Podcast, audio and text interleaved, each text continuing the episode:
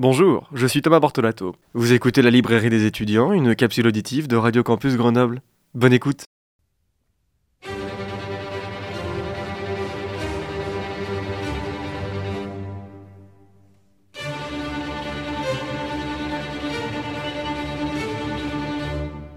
Eh bien bonjour, bonjour à toutes et à tous, je suis très heureux de vous retrouver aujourd'hui pour cette toute nouvelle chronique de la librairie des étudiants. Nous ouvrons aujourd'hui notre deuxième chronique sur les prix littéraires de cette fin d'année. Deux destins liés par l'amour résistent-ils aux aléas du temps? Aujourd'hui, nous allons ouvrir notre prix Goncourt 2023.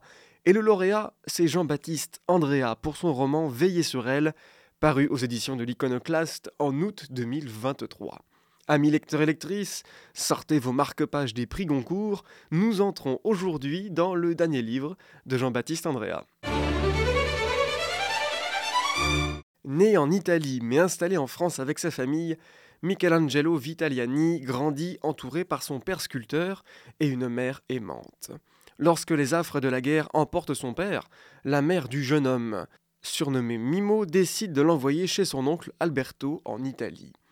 Les difficultés financières poussent la mère à se séparer de son enfant, espérant par la même occasion un avenir meilleur pour lui. Arrivé en Italie près de Turin, c'est la première déception pour le jeune garçon. Alberto, son oncle, ne veut pas de lui. Après réflexion, il décide de l'accueillir chez lui. Rapidement, Mimo comprend que son oncle, tailleur de pierre, est surtout très porté sur la boisson, ce qui le rend incapable de très bien préparer ses commandes. Mimo, de par l'expérience donnée par son père durant ses jeunes années, comprend comment façonner la pierre pour créer des statues remarquables. Lors d'une violente tempête, la villa Orsini voit une de ses statues d'ornement s'écrouler et traverser le toit. Le lendemain, le comte d'Orsini demande aux ateliers de l'oncle d'Alberto de se charger de la réparation de la statue. Dans cette villa très bourgeoise, Mimo est sur le toit en train de refaire le bras de la statue. Lorsqu'il perd son équilibre, Mimo est rattrapé par sa corde de sécurité et termine sa course dans une des chambres de la villa. Dans le calme et le luxe de cette chambre, Mimo va faire la rencontre de Viola Orsini, la fille du comte. Tout oppose les deux jeunes gens. L'une est bercée dans la culture et le luxe de sa villa, lui n'a rien dans ses poches mais sait exprimer son art au travers de la sculpture, des pierres et du marbre. Au fil de leur rendez-vous nocturne dans un cimetière pour pouvoir parler librement et s'échanger quelques livres, les deux jeunes vont commencer à nouer une relation plus que sérieuse.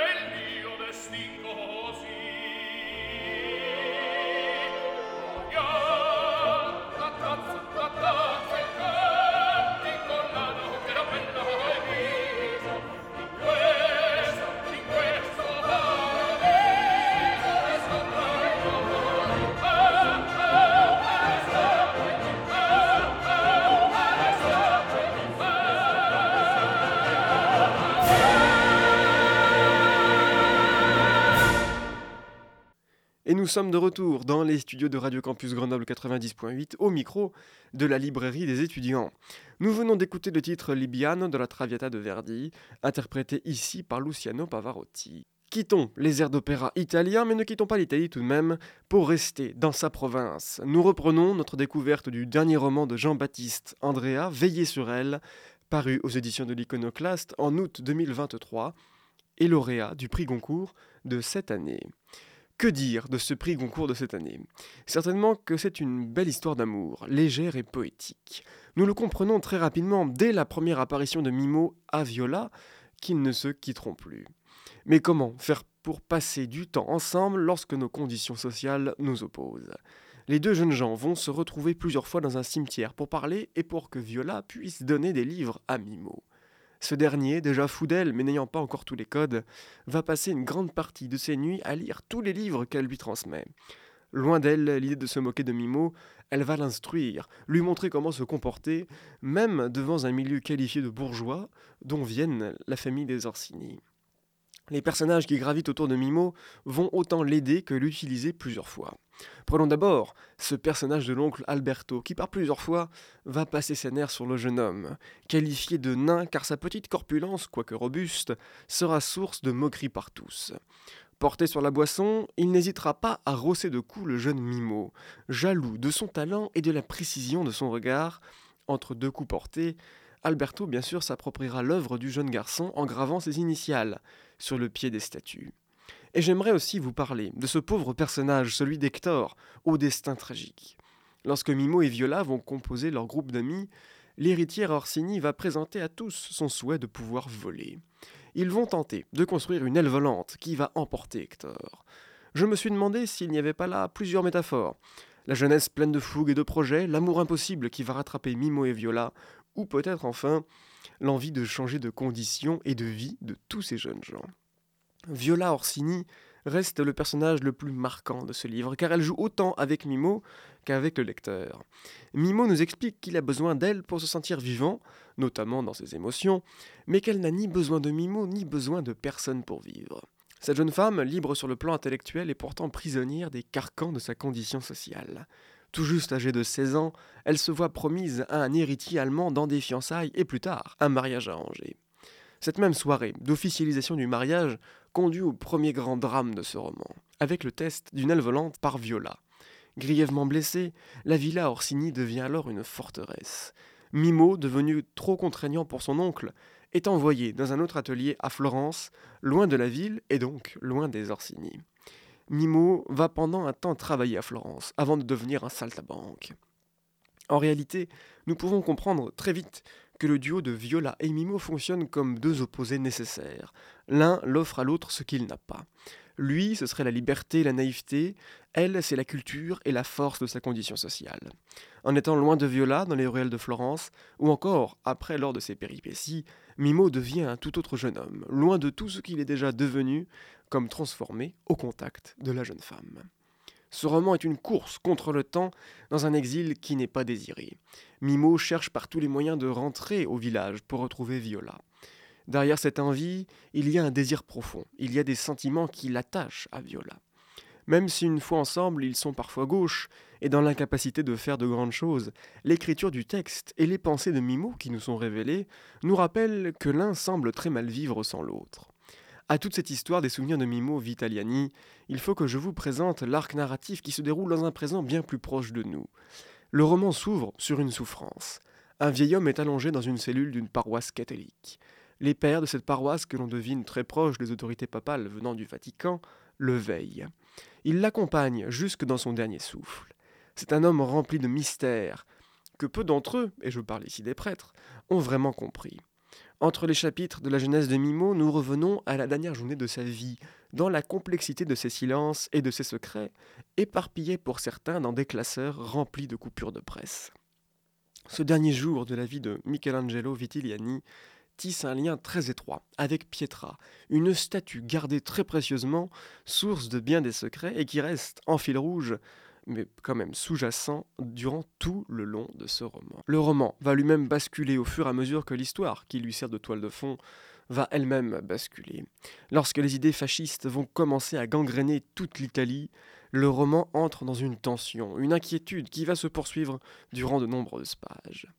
Ce que j'ai beaucoup aimé dans ce roman, c'est l'emploi des deux temporalités de Mimo. À la fois jeune homme, apprenant à construire sa vie au fil des rencontres, et le vieil homme sur son lit de mort, cherchant à se rattraper à des souvenirs qui lui sont chers alors que sa vie ne tient plus qu'à un fil, entouré par la peur. Tous ces petits passages nous donnent des indices, des petites clés de lecture qui vont former un plus vaste puzzle. Vous l'aurez compris, ce même puzzle, il va s'imbriquer parfaitement au fil des pages et de notre progression dans ce roman. J'ai bien aimé ce roman de Jean-Baptiste Andrea, qui était le premier pour moi.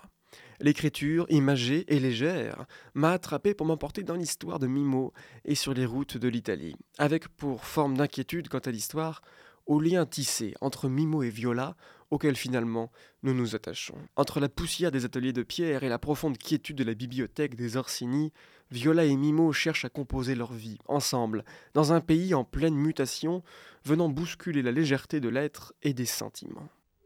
Ainsi va la littérature et les prix littéraires. Notre roman du jour, le prix Goncourt 2023, il s'intitule Veiller sur elle et il est signé par Jean-Baptiste Andrea aux éditions de l'Iconoclaste. Disponible bien sûr dans toutes nos belles librairies indépendantes. Voici donc un beau roman d'amour sur une toile de fond historique qui, j'en suis sûr, ne vous laissera pas de marbre. Notre deuxième chronique du triptyque des prix littéraires de cette fin d'année est terminée, mais je vous donne bien sûr rendez-vous exceptionnellement ce vendredi pour notre dernière chronique sur le Grand Prix de l'Académie française. Vous pouvez bien sûr retrouver notre chronique du jour sous forme de capsule auditive en balado-diffusion sur le site de Radio Campus Grenoble 90.8 et sur la page 10 heures de l'émission. Je vous souhaite de passer une bonne fin de journée et d'ici vendredi, je vous souhaite bien sûr le plus important, d'avoir de belles lectures.